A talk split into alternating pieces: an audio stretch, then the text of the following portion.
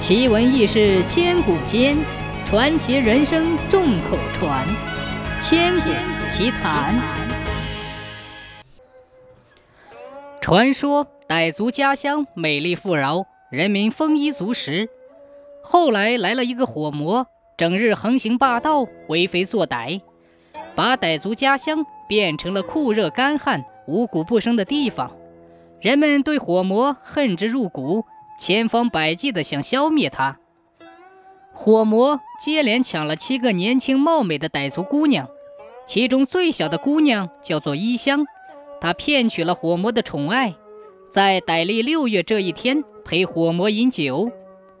当火魔喝醉的时候，伊香故意吹捧火魔的本领，说：“你什么都不怕，真了不起！祝大王千秋万岁。”火魔喝醉了酒，得意忘形，脱口而出：“ 哈哈，我什么都不怕，但就怕一样，怕我自己的头发丝儿勒住我的脖子。”一香趁火魔喝得酩酊大醉睡觉时，趁机从火魔头上拔下一根头发，把火魔的头勒了下来。正当一香惊喜交集的时候，那魔头却似一团火球。滚到哪里，烧到哪里！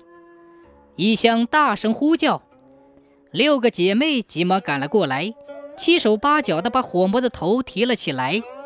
说也怪，魔头一离地，火就灭了；一着地，火又起来了。于是七姐妹只得轮流抱住魔头，不让他着地。魔头滚烫，大家只能不停地泼水降温。她们一人抱了一年。直到七年以后，魔头才死去。七姐妹为民除了害，从此傣族人民为了纪念他们的功劳，每年傣历六月都要举行泼水节，庆贺打败妖魔的胜利。